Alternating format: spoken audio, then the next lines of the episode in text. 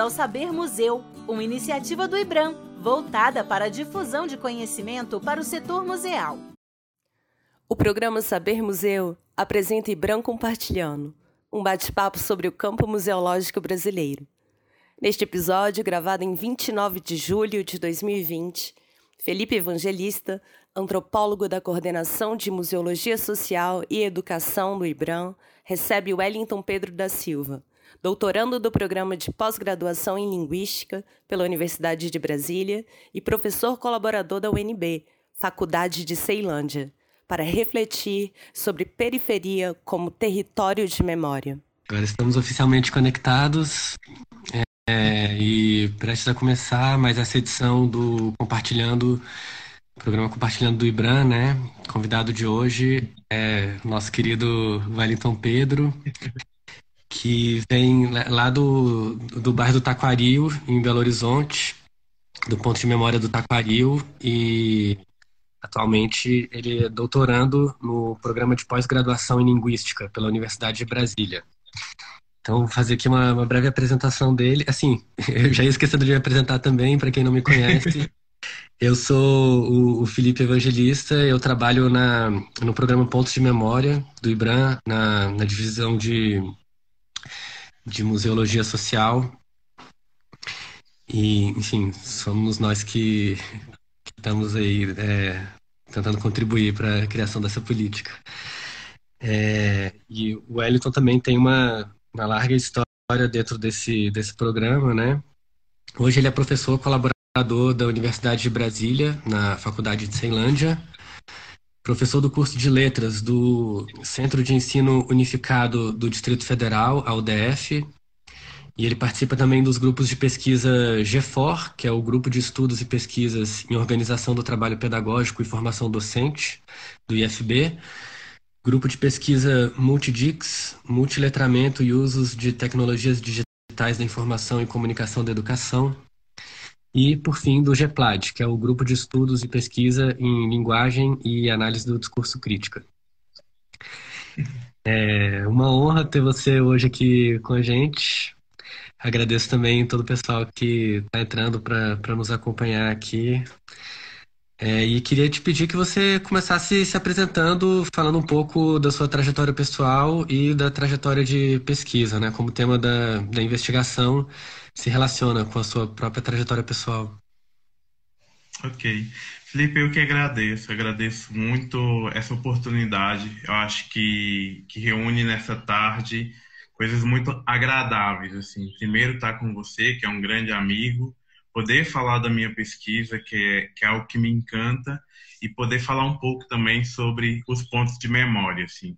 Acho mais que isso, poder também dividir, compartilhar essa tarde com, com as pessoas incríveis que estão entrando, né, para nos prestigiar, assim, amigos, pessoas conhecidas, alguns alunos, uh, o pessoal dos pontos de memória, algumas pessoas que, que eu não conheço, assim, mas sou grata, agradeço por, por se disporem a, a tirar um tempo para ouvir é, essa nossa conversa. Né? Então, agradeço muito a você, ao Ibram e a todo mundo que, está presente aí, as pessoas que enviaram mensagem é, antes de começar, dando os parabéns, alguns justificando porque não poderiam é, participar e outras ansiosas, né? então, é, você falou um pouco dessa, nessa, na apresentação dessa minha trajetória, né? Enquanto mestrando, enquanto doutorando, enquanto desenvolver atividades em grupos de pesquisa. Mas nós assumimos diversas identidades ao tempo, o tempo todo, né? Assim, nos diversos grupos que nós estamos inseridos. Assim. É, além disso, de ser doutorando, além de, de, de desenvolver um percurso na vida acadêmica, eu sou Wellington algumas pessoas me chamam de Well, né? É, meus alunos me chamam de Pedro, alguns amigos também me chamam de Pedro. Então a gente acaba assumindo esses diversos papéis é, ao longo do, do, da nossa caminhada social. Eu venho de Belo Horizonte, Minas Gerais.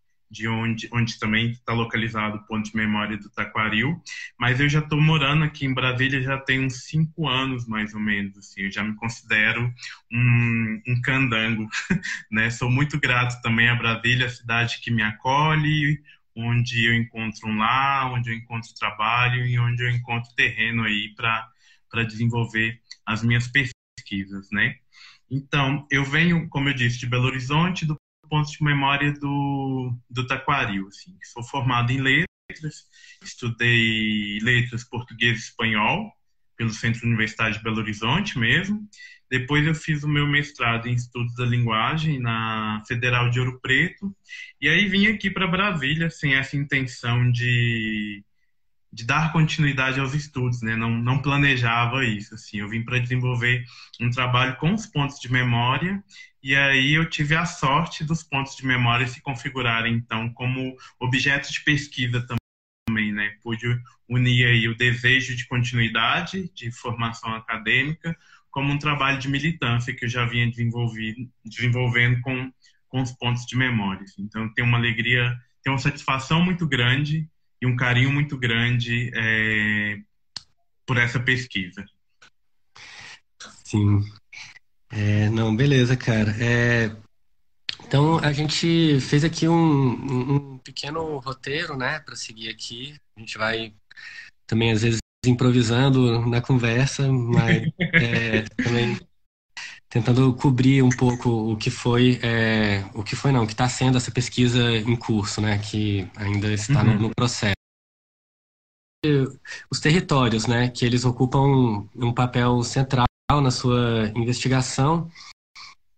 Então, queria que você é, falasse um pouco sobre qual a importância é, do território periférico como um espaço de, de memória e como você estabelece relações entre a periferia e o seu local de fala dentro da academia?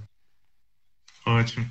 Bom, é, a pesquisa que eu desenvolvo, eu trabalho com os pontos de memória, né? Ela é na área da, da linguística, eu trabalho com análise do discurso. E aí eu trabalho a representação dos atores sociais é, de, de pontos de memória, de comunidades periféricas do território brasileiro com atuação de pontos de memórias, como esses atores sociais eles se representam por meio do discurso ao perceberem a memória tanto como direito, mas como também é, vontade política. Então existe uma organização social comunitária ali a partir desse entendimento, né, para projetar o ter território na pesquisa. Como espaço de memória e desse meu local de fala, eu queria, eu separei aqui um, um poema que eu fiz, assim, na, na época que eu estava desenvolvendo um trabalho de inventário participativo na comunidade de Taquaril, é, nós identificamos que a, as narrativas orais dos moradores da comunidade era para é, a proposta do museu é, o nosso ouro, assim, que era a partir dessas, dessas narrativas que nós iríamos contar a, as histórias, as possibilidades e histórias da comunidade do Taquaril. Então, nesse processo de visita um morador, entrevista outro, caminha pelas ruas é, do Taquaril, um dia eu, olhando assim, fui entrevistar um morador e ele me deu a entrevista dele todo na janela casa dele, né? E aí eu fiquei com aquilo na cabeça, aí eu falei assim, gente, vou escrever. Não que eu seja escritor, tenha pretensão.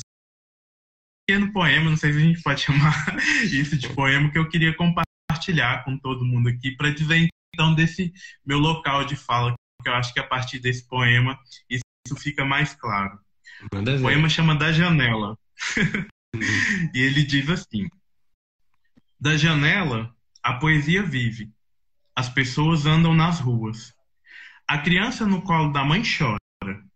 O menino sonha com amanhã. É tudo uma cadência. Andar, chorar, sonhar. Da janela, o mundo vive. Paisagem, miragem, esmeril. O telefone toca. Alô? Desculpe, foi engano. Da janela, eu vejo a poesia, eu vejo o mundo. Tudo que eu toco não se transforma em ouro, prata, música, mas tudo me toca. Da janela,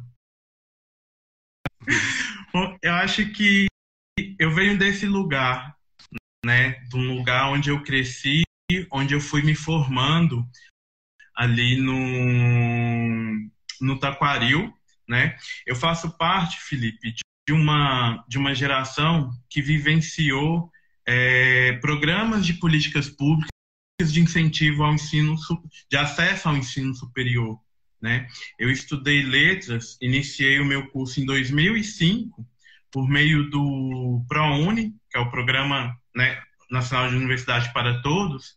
Eu era da primeira turma do programa, assim, tudo ainda muito novo naquela época, tudo iniciando, a gente não sabia como funcionava, né? Mas eu estava com uma bolsa para estudar letras e estava tentando identificar é, o que que isso representava para mim, assim, o que era ter acesso ao ensino superior, o que é eu poder então desenvolver os meus sonhos e, e, unir com esse processo de formação, né? E aí esse desejo de estudar ele surge muito por ser essa pessoa que também é, observa o, o, o, cotidiano da comunidade pela janela e é observado por ele, né?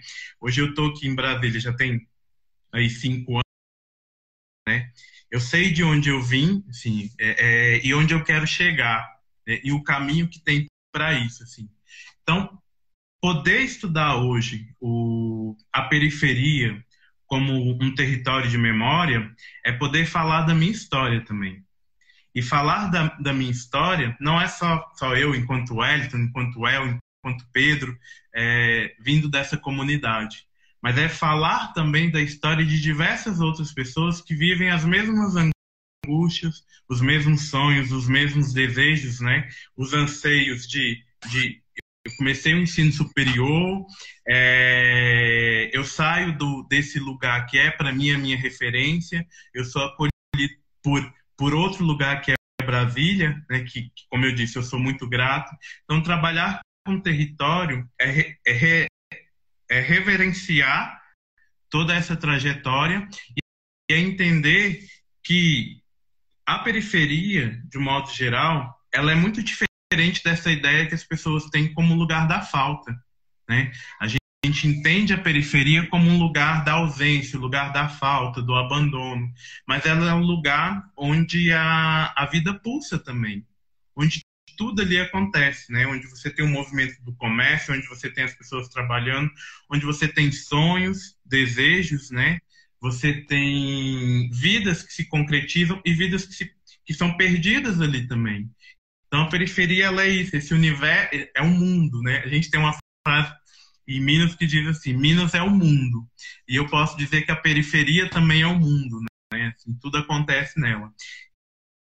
Oportunidade também de trabalhar essa ressignificação desses espaços, assim, de que forma a, a, a periferia ela pode ser projetada para trazer outras possibilidades de, de narrativa, né?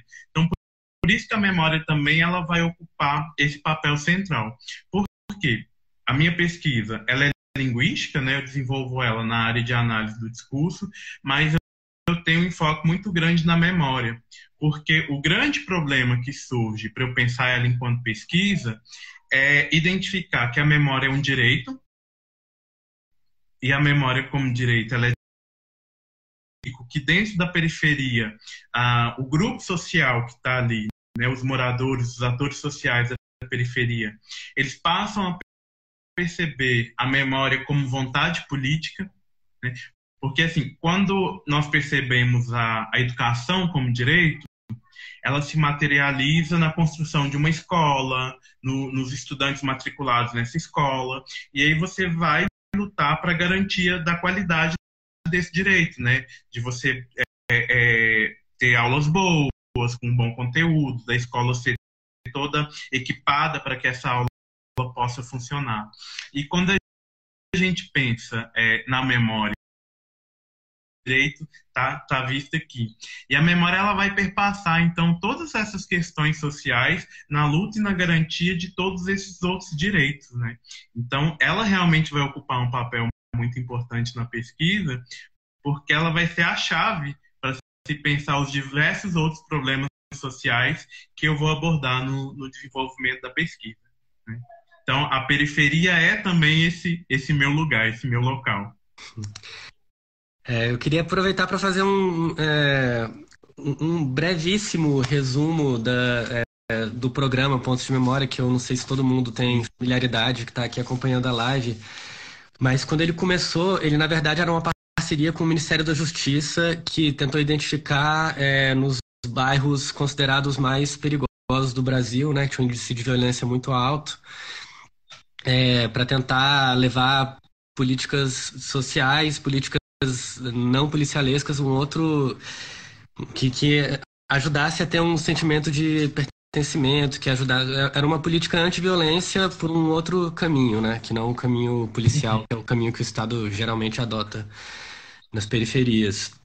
E aí, nesse, é, nesse embrião do, do programa, ele começou com 12 comunidades piloto, o Taquaril era uma delas.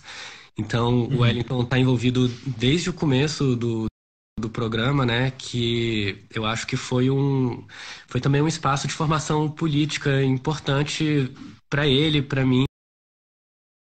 Seu, a gente fez três editais até hoje, cada um é, premiou ali perto de 50 iniciativas. Então hoje o conjunto de pontos de memória no Brasil é um conjunto bem maior, mas o, o Wellington ele fala desse, desse ponto de vista lá, lá do comecinho dessas comunidades que, enfim, que eram estigmatizadas como comunidades excepcionalmente violentas, né? O Tocaril tinha esse estigma dentro de BH e, e acho que todo o esforço é justamente mostrar a outra cara da periferia, que não, que não apenas essa, né? Uhum. E, é, e é interessante a gente pensar fossem é, tivesse é, esse alto índice de violência. Mas é uma coisa que nós, nós crescemos muito com, com o programa. Né? E o programa também acredito que cresceu muito com, com essas comunidades que iniciam é, o processo em 2009, essas 12 comunidades.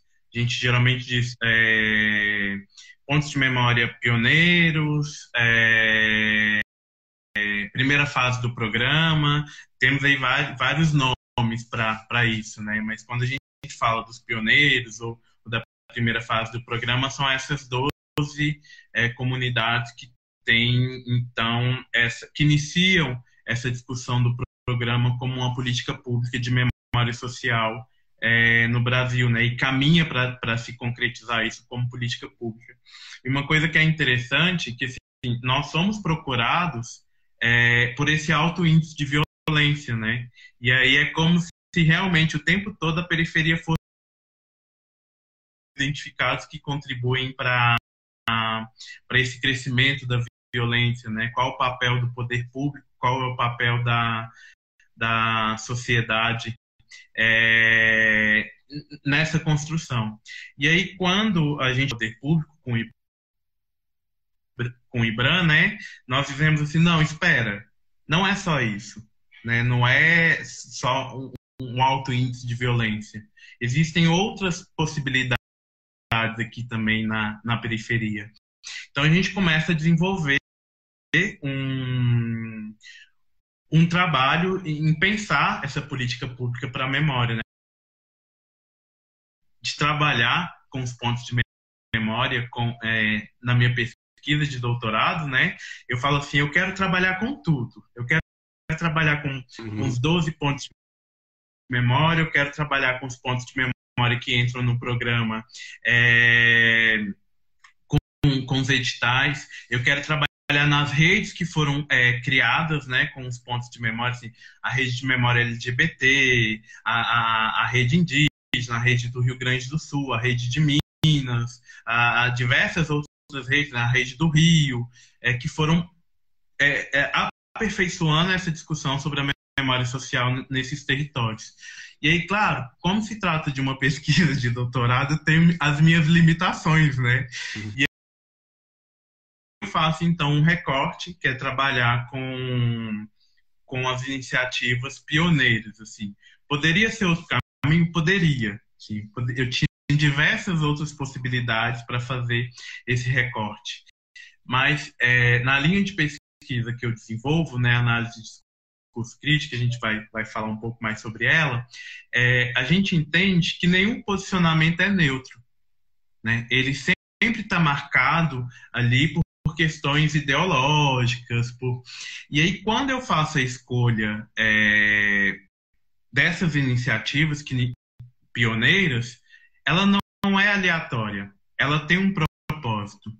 Porque é também do lugar de onde eu venho. Eu inicio esse trabalho nessas duas iniciativas. Né? A gente começa a, a levar a história do Taquaril para o território brasileiro todo e para conhecer também outras histórias. Né? Foi a partir desse trabalho que eu fui é, conhecer a periferia de Maceió, com a Vivi, o ponto de memória da estrutural aqui em Brasília, né? A gente ia caminhando assim, Bom Jardim, é, é, no Ceará, e aí a gente ia é, é, identificando ali interesses que eram comuns. Então, quando eu tenho oportunidade é, de trabalhar isso como pesquisa, é claro que eu vou direto é, nesse processo. Eu poderia trabalhar com, com a maré, né, que é um exemplo para o pro programa de modo geral, é, e aí eu encontro uma, uma a maré no, no, Rio de Janeiro. Eu encontro uma grande limitação, Felipe, que é assim, nós somos 12 iniciativas pioneiras, mas eu não daria conta de trabalhar com as 12 também, né? Como, como que eu ia fazer? E aí eu estabeleço um critério, então, que é trabalhar com uma iniciativa de cada região do território brasileiro. E aí eu chego então cinco iniciativas, né, de pontos de memória, cada uma de uma de uma região do, do território brasileiro, assim, e a pesquisa ela vai então se configurando dessa dessa forma. Seguindo essas cinco, né? Que no caso as cinco é, são o, o Museu do Coque lá Cultura Periférica. É o Museu Cultura Periférica de Jacintinho. É do Jacintinho. Um beijo para Vivi, Maceió. Ah. É, na região norte é o pessoal da Terra Firme, né, em Belém do Pará. Sam, Heleno, Batista, o pessoal de lá. No sudeste eu amo o pessoal do MUF, do Museu de Favelas, assim, mas no Sudeste a gente tem o Taquaril também, que é de onde eu venho, então não tinha como não não trabalhar com, com o Taquaril, né? No Centro-Oeste é estrutural, aqui em Brasília, e na região Sul, então, é a Lomba do Pinheiro, é, em Porto Alegre, né? Beijo para Terezinha, Cláudia, seu Eduínio, o pessoal de lá. É, é até assim, né? A gente ia fazer uma live para para eu mandar beijos para os pontos de memória, assim, para todo mundo, né? É, pois e, é. Ah, claro, beijo. Aí as pessoas ainda estão assim, mas beijo só para Vivi, né? Um grande beijo também pro, pro... Coisa pra caramba. É... Bem, e, e é, como a gente tinha conversado antes também, né? O, o programa Pontos de Memória, ele se caracteriza como uma política pública né? Ele é a tentativa uhum. de, de, construção de uma política pública de direito à memória, assim como você próprio marcou falando da sua trajetória que é, a sua própria trajetória também é fruto de políticas públicas de acesso à educação que estão renovando a cara da academia, né? Que estão dando todo um novo uhum. gás de diversidade dentro de um ambiente que já foi muito mais restrito do que ele é hoje, embora ainda não seja tão democrático quanto gostaríamos. É, então, você trabalhando com, com políticas públicas, essa era a outra é, pergunta que eu queria fazer, que normalmente é um tema de estudo, principalmente da ciência política, sociologia, de áreas mais afeitas a, digamos assim, estudar administração pública. E como que. É interessante você trazer isso, que como as pessoas, né, as que conhecem a minha trajetória nos pontos de memória, eles perguntam assim: você está fazendo uma pesquisa na área da museologia? Você está fazendo uma pesquisa, né? E eu fiquei assim, não, a minha área de formação é a letras, né? A minha área de formação é a, a linguística. Então, é, eu tenho um trabalho com a museologia, principalmente com a museologia social, de prática, né? Eu fui crescendo com isso. A gente tem o Roberto, que é do Ponto de Memória do Beiru, o Roberto tem uma fala que é muito interessante, que ele diz assim, é, antes nós tínhamos fotos nas comunidades, né? O, o, as pessoas que atuam no Ponto de Memória antes trabalhavam com fotos. Quando o Ibram chega para trabalhar a proposta dos pontos de memória do Museu Comunitário, essas fotos viraram acervo.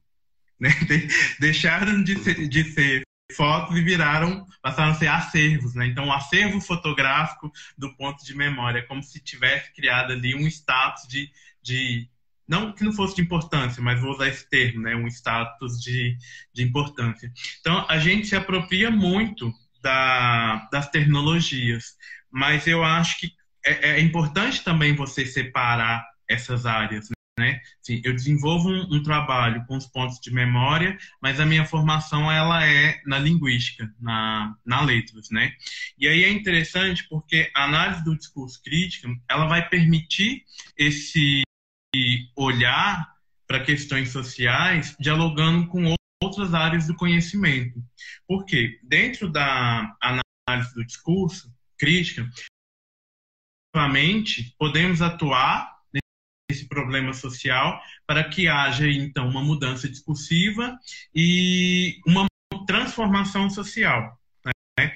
Quando eu fui elaborar a minha pesquisa, eu estava assim, pá, qual que era o problema social? É essa percepção da memória como direito. Né? É, é, é, e mais do que a memória como direito, é como essas comunidades se organizam, se articulam para que seja garantido para, para que haja uma vontade política de garantia desse direito, né? que é a constituição, então, do território como território de memória, né? território periférico como território de memória. Então, a análise do discurso ela vai permitir que eu dialogue também com outras áreas de conhecimento, porque a memória ela é um objeto muito complexo, né? de, de discussões assim, diversas áreas de conhecimento desenvolvem trabalhos com a memória. Você tem a, a, a própria museologia, você tem a, a psicanálise, você tem a história, e cada um vai vai dar um olhar, vai trazer um olhar diferente para essa abordagem, né? Quando eu escolhi trabalhar com a memória numa abordagem linguística discursiva, era entendendo a complexidade desse, desse objeto e pela análise do discurso crítico permitir então esse diálogo com outras áreas do conhecimento para que a gente possa ver esse objeto sobre, sobre outros ângulos e outras perspectivas. Né? Então, como eu disse, às vezes se a pessoa for pegar o meu trabalho e falar assim, ah, sou, venho me formando como linguista. Então, é um olhar de, uma lingui, de um linguista sobre a memória, né, numa perspectiva analítica discursiva crítica.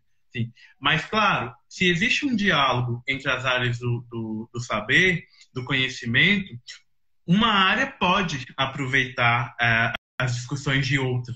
Né? Às vezes, uh, as pessoas que são da, da museologia social podem pegar o trabalho e falar assim, mas falta aqui um, um teórico-chave da, da museologia social. Faltou essa discussão, não trouxe isso da abordagem da museologia social. Isso é interessante, quando eu completei dois anos né, do, do curso, eu passei pelo processo de qualificação. E aí eu convidei o professor Clóvis, do curso de museologia da UNB, para minha banca né, de qualificação. Porque eu sabia que o olhar do Clóvis seria muito importante naquele momento, até para que eu identificasse alguns caminhos que eu poderia seguir e outros não. Né? E aí eu lembro que o Clóvis sentiu muita falta mesmo de algumas discussões da, da museologia. Né? Mas essa discussão acrescentaria mais. E aí depois eu fui, sentei com a minha orientadora, é, queria reforçar isso, assim, deixar um abraço para minha orientadora, para Carmen. Foi um encontro de almas acadêmicas assim, na, na universidade, né? Porque ela, ela deixa com que eu, eu não viaje, mas que eu vou e, e que eu crie possibilidades para desenvolver a minha pesquisa. Né? No início, quando eu falava assim, vou, vou pesquisar cinco pontos pontos de memória. Esse, esse, esse, esse, esse. A grande questão é assim, sim, financeiramente, como você vai? De Pedro, ela, Pedro, que lindo, não? ela sempre incentivando, sua pesquisa é linda. Como você vai para esses cinco pontos de memória? Né? Como que você vai viajar para essas cinco regiões do território brasileiro? Vamos pensar aí se você tem aí um mês, um mês e meio para me dizer. Né? E aí logo depois abri, eu dava aula no Instituto Federal aqui de Brasília e abri um edital de, de pesquisa para pesquisa. Eu escrevi um projeto junto com, com o GEFOC, o grupo de pesquisa que eu faço parte. Esse projeto foi aprovado e ele financiava então as viagens nas cinco regiões isso eu fui desenvolvendo ações de geração de dados para a minha pesquisa. Então eu tinha uma resposta. Chegava assim, Carmen, está aqui a solução, vou viajar para cinco regiões. E ela, e ela foi comigo, assim. É, eu acho que eu agradeço muito a presença dela na minha vida, não só como, como orientadora, mas como uma grande apoiadora da, dos meus sonhos e do trabalho que eu venho desenvolvendo envolvendo, assim. E aí, a, e, e também é a pessoa com quem eu venho me descobrindo nesse, na, como um linguista, como um analista do discurso, assim. Acho que a Carmen, ela consegue ver, é, perceber em mim coisas que, que eu mesmo não percebia, né? Quando foi para eu atuar enquanto, como professor na, na UNB, no campus da, é, da Ceilândia, foi muito por incentivo dela, foi ela assim, olha Pedro, vai, eu acho que você vai, vai conseguir desenvolver um bom trabalho, então assim, é uma pessoa que, que aposta muito, né, e, e que eu venho aprendendo muito com ela. Então, eu acho que a linguística ela me proporciona isso, assim, a análise do discurso crítico me proporciona isso, assim, como é, trabalhar com políticas públicas voltadas para a memória social, uma pesquisa, uma é, num ponto de vista da análise do discurso crítico, num ponto de vista linguístico, dialogando então com outras áreas do conhecimento, assim, sem esquecer que é uma pesquisa discursiva. Mas que inclui pesquisa de campo, né? Ser pesquisa de campo de fôlego, né? Com muitas viagens pesquisa aí, Brasil de. De fôlego, sim. É, uh, eu fui para as regiões, eu entrevistei, fiz projetos de narrativas orais, é, fiz de vida, né? de memória é, narrativas orais de vida, fiz rodas de memória, é, fizemos linha do tempo, assim, fizemos várias ações mesmo, assim, é, é, fotografia do, do território, né, caminhei pelo território, assim, e muita conversa, que eu acho que é a base também do, do trabalho dos pontos de trabalho comunitário, né? Eu sentei em muita casa, eu tomei muito café café e eu comi muita coisa gostosa também nesse, nesse caminho aí, né? Ai, quando eu ia pro norte, a sâmia era demais, assim, era tacacá, tucupi, era né, o peixe, o camarão, era... Enfim. Beleza, cara. É... Pois é, é... A... Eu tinha, tinha pensado essa pergunta também de por que cinco, né? Acho que você até já falou que isso é um em cada região do Brasil, né? Mas uma pesquisa é, que realmente. Que... É, fala, fala, fala. Não, pode falar, pode concluir. Não, isso que parece uma, uma pesquisa que é, abarca muita coisa, né? Um campo muito grande, mas que de alguma forma tudo se junta nessa ideia de, de periferia, né? São cinco, cinco lugares que têm alguma coisa em comum para além desse.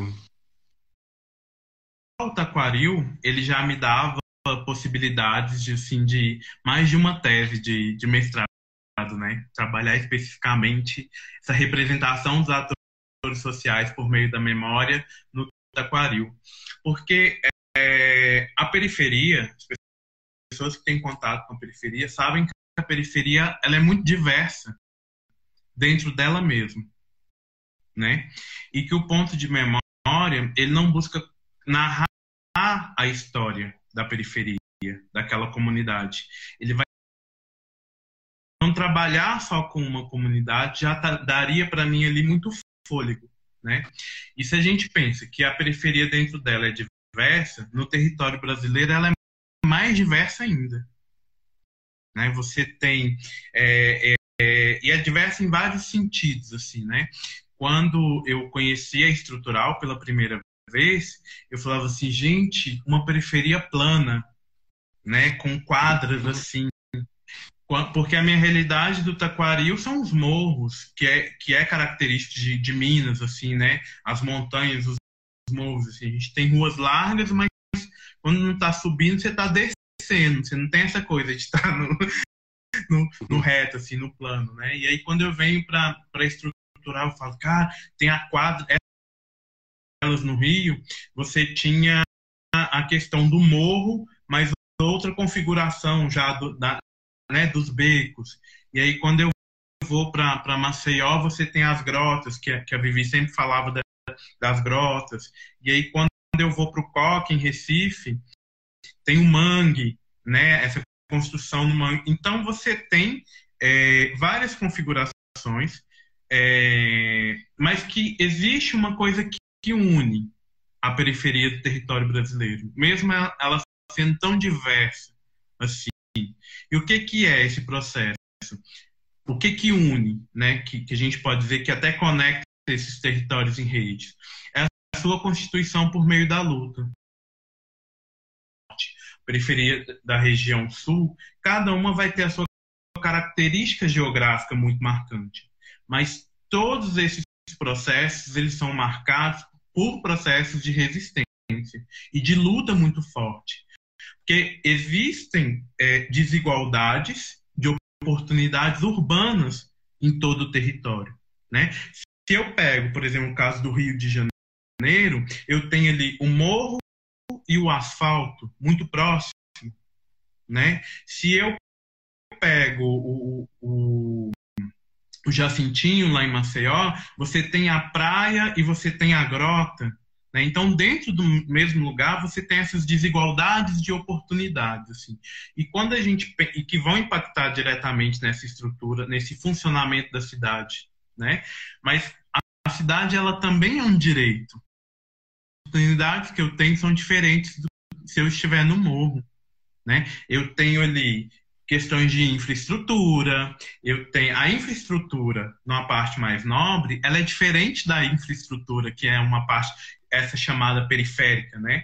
E aí o termo periférico, enquanto a periferia como território de memória e a periferia o ator social periférico, ele ganha outra projeção na pesquisa, que é o ator da luta e o espaço da resistência, né? Não do da falta, mas o local de onde a vida pulsa.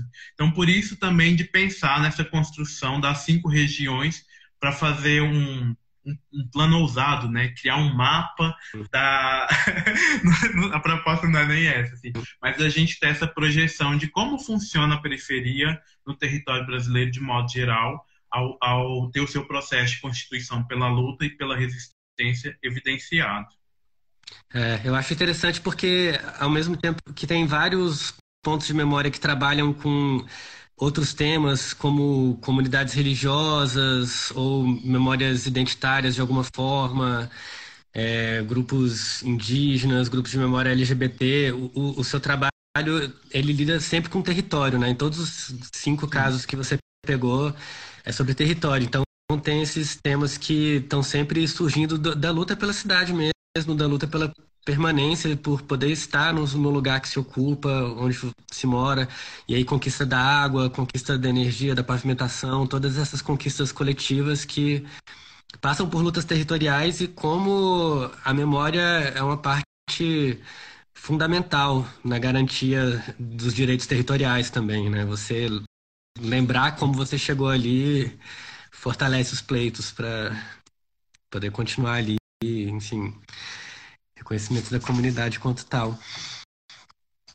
É... Agora, eu não sei se estamos tendo um pequeno problema técnico. Voltou. Ah, tinha congelado aqui. Para mim também. O próprio trabalho com a análise do discurso me permite essas percepções, né? Porque eu vou trabalhar também é, a construção do território como espaço de memória, ele envolve essas questões de ideologia, de poder, envolve diversas outras questões.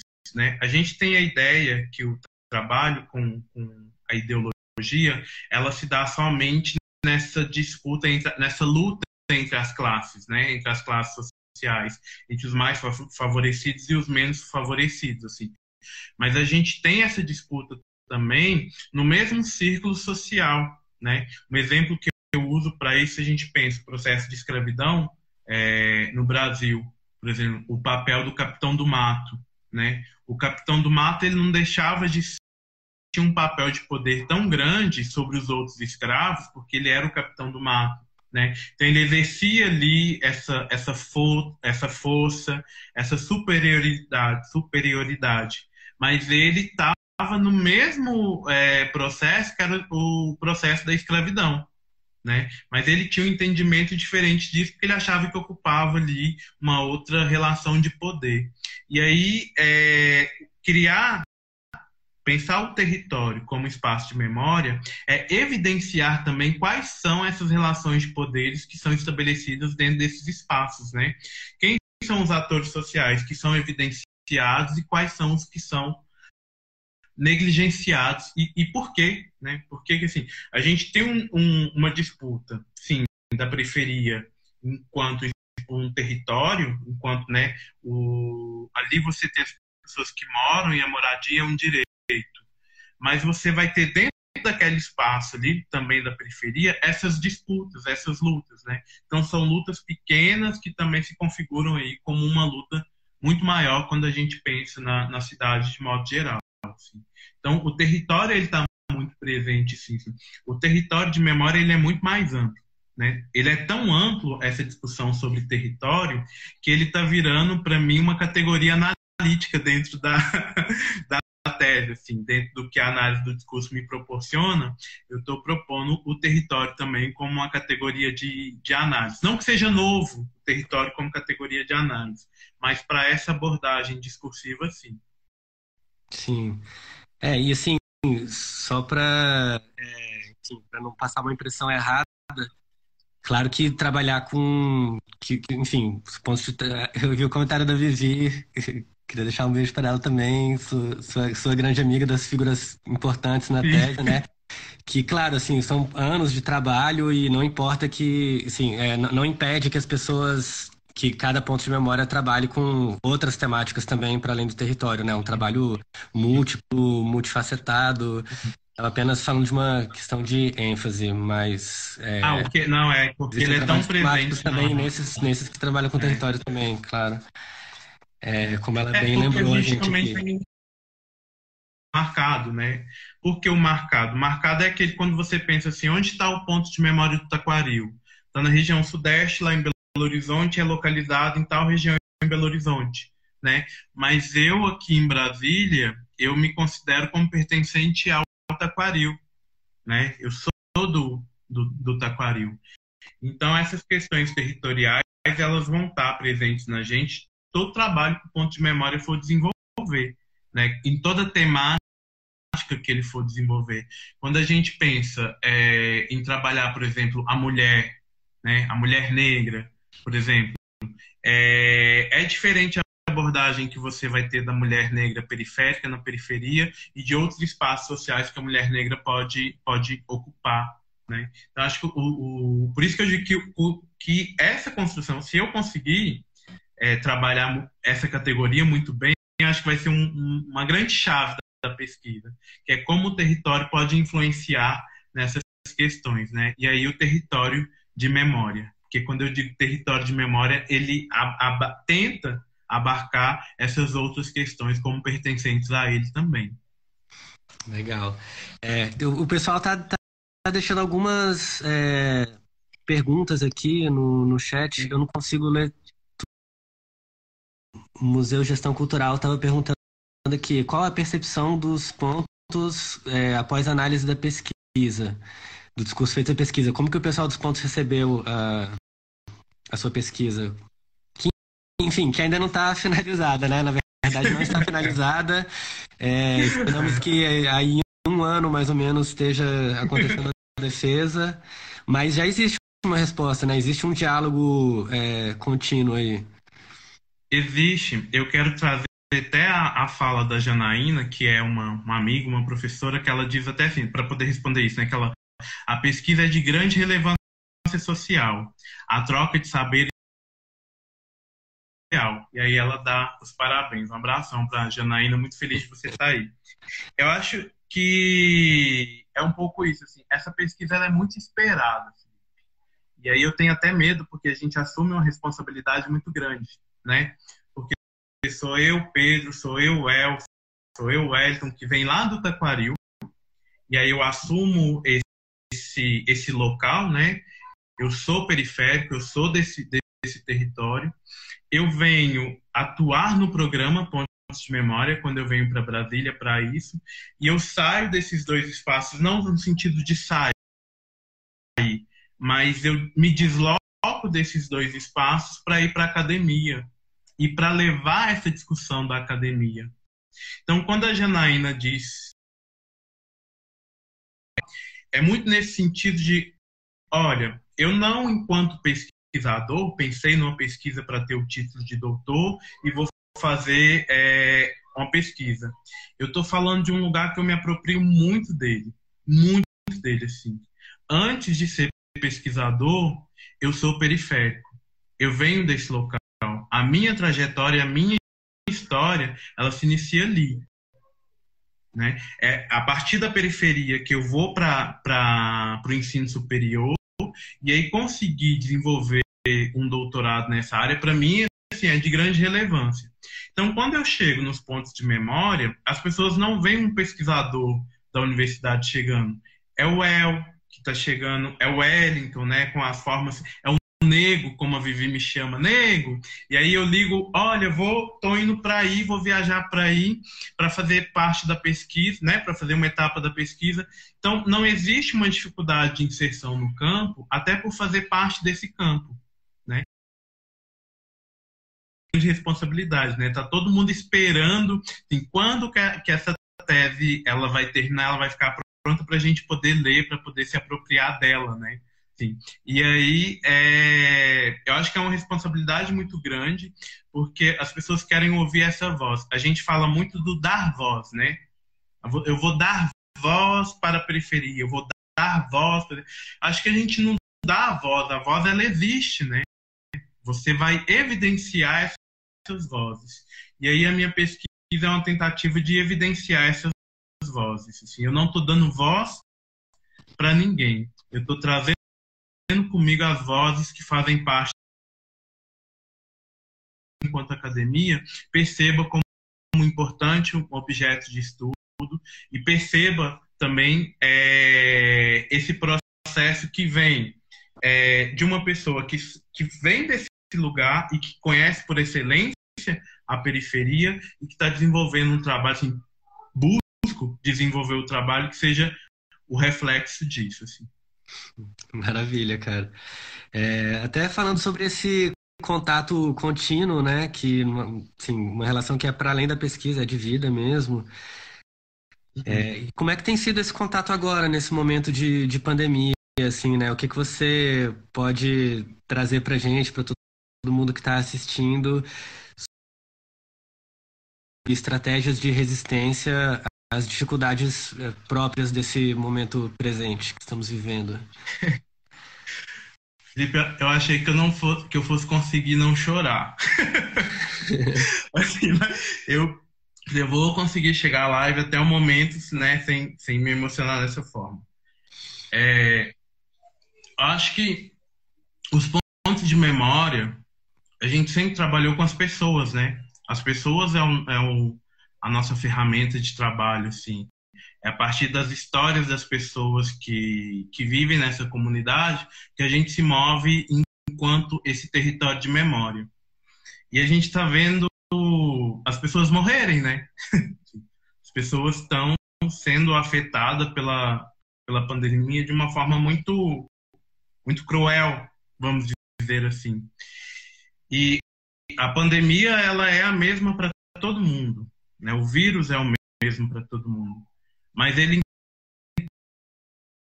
Então, se a gente pensa um museu, a estrutura de um museu uh, e de outras instituições, a preocupação ela vai ser assim, vamos pensar um, um museu, né? Como que você vai lidar com o número de visitação, como que você vai trabalhar para a desinfecção da, daquele objeto expográfico, né? Essa é uma preocupação. Os pontos de memória, periferia, que trabalham com a, com a história do local, com a história dos moradores, a gente está preocupado em quem vai sobreviver, em quem que, que vai sobreviver para contar a sua história, que história que vai ser essa, né? Que história que, que, que vai ser contada. Então, eu acho que a gente sofre um impacto muito grande. Assim, eu quero poder terminar a pesquisa e levar a pesquisa para os pontos onde eu fui, mas mais do que poder visitar o Belém do Pará, por exemplo, eu quero ter a certeza de que a Sâmia lá do Belém do Pará, a, a Jéssica, a Helena, que elas estão bem, né? que elas podem caminhar pela, pela periferia, que elas podem continuar desenvolvendo seu trabalho bem. Não é uma coisa de pensar assim, ah, quero voltar à normalidade. A normalidade para mim são as pessoas não morrerem. Né? Então, eu acho que um grande desafio que a gente vem enfrentando é, é esse desafio de lutar para sobreviver. Mas a gente sempre lutou. Né? A periferia sempre foi esse lugar, lugar de, de luta pela sobrevivência. Mas a gente vem, vivenciando, é, com, com essa pandemia, um impacto muito forte. E aí eu não sei dizer o que, que ficará depois para a gente, né? Isso foi um, um, um, momento na tese, assim, eu escrevendo um capítulo e falei assim, para, eu não vou escrever sobre isso porque não posso fingir que está tudo normal e que eu estou fazendo uma tese.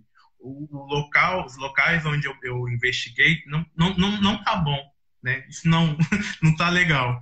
E aí eu fui escrever sobre isso, sobre como que a pandemia é, é da Covid-19 vem afetando, então, esses territórios, assim. Então, as pessoas estão lutando pela vida. A gente está lutando para poder sobreviver, né? Para poder conscientizar pessoas que precisam do, do se reerguer depois de tudo isso, assim. Então, eu acho que as pessoas até comentam assim, quando que os pontos de memória vão fazer a live dos pontos, né? Acho que as pessoas que atuam nos pontos estão se reinventando o tempo todo. Sim.